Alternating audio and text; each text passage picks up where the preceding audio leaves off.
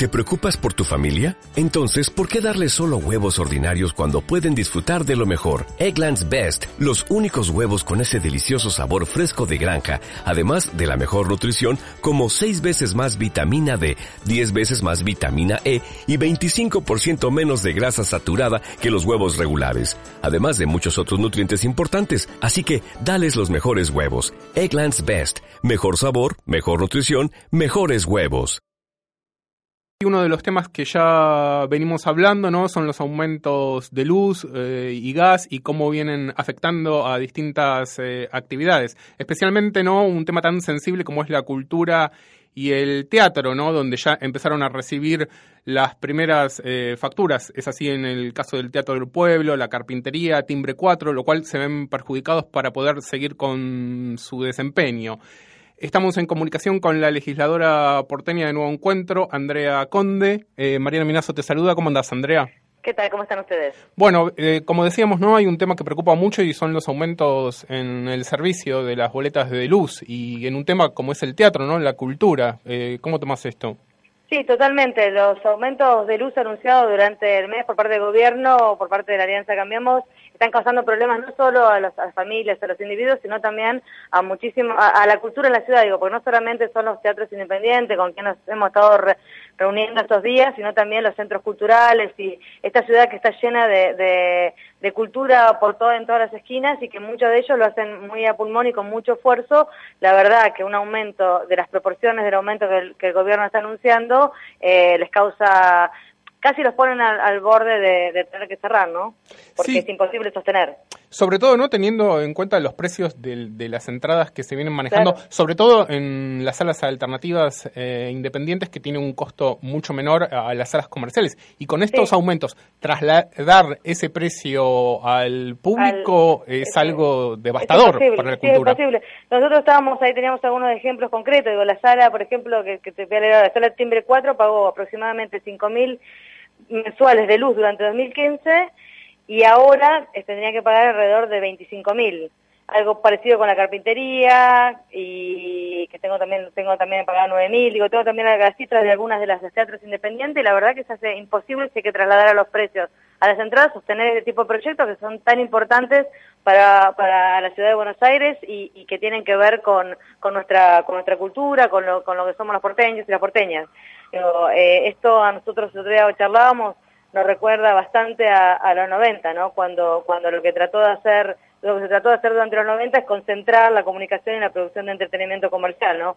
tiene que ver con, con, esto un poco. Parece que atrás de estas búsquedas eh, también, o también, o por lo menos la consecuencia eh, eh, pasa esto, ¿no? Que después van a poder sobrevivir solamente los grandes emprendimientos de teatro.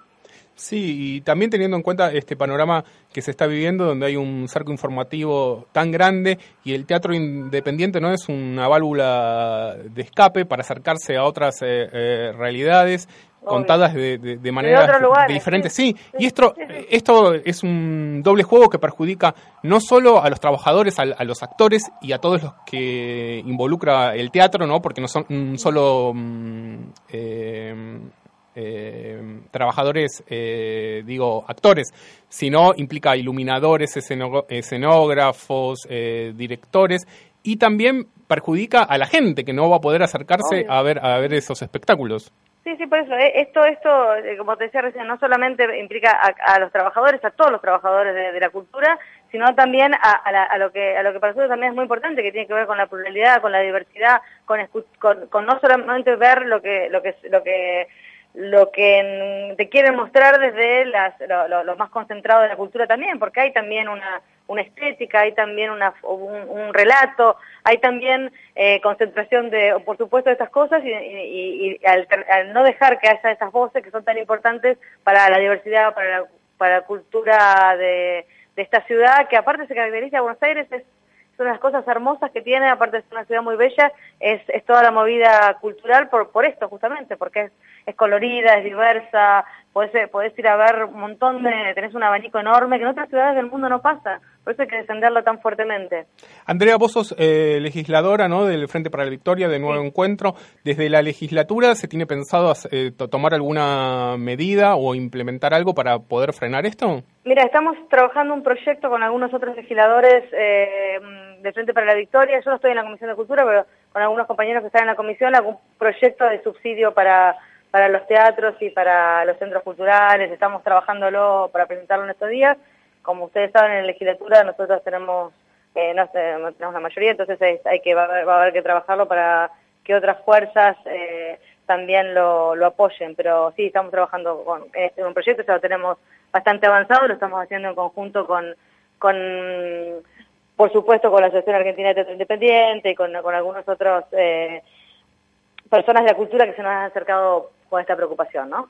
Estamos en comunicación con la legisladora porteña del Frente para la Victoria y Nuevo Encuentro, eh, Andrea Conte, y también llama la atención, ¿no? Como de, o no llama tanto la atención, ¿no? De, diferentes canales, ¿no? Desde los medios, medios masivos, cómo van mostrando, ¿no? Cómo achicar el consumo.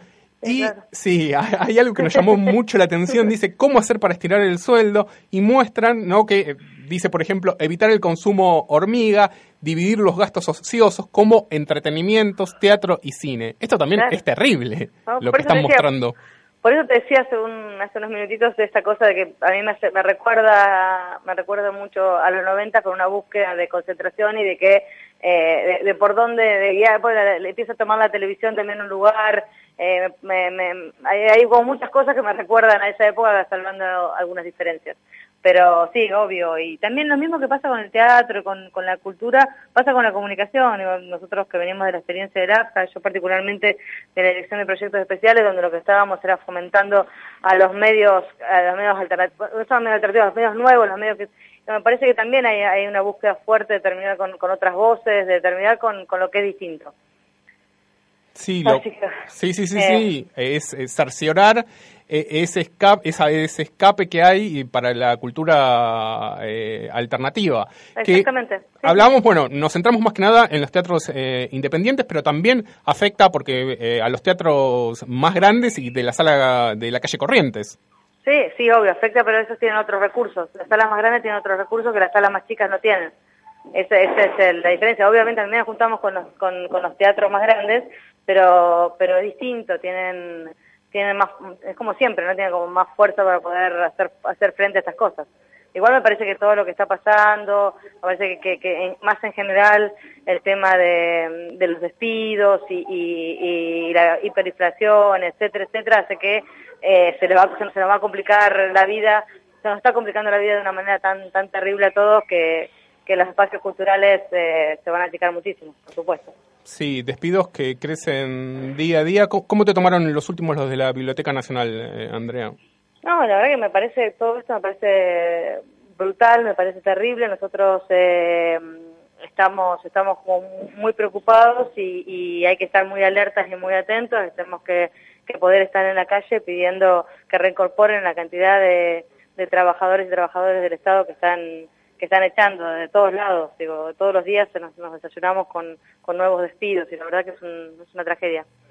Bueno, te agradecemos eh, mucho por la charla, Andrea Conde, y bueno, nos volveremos eh, a comunicar para ver si, si desde la legislatura se presentan algo efectivamente.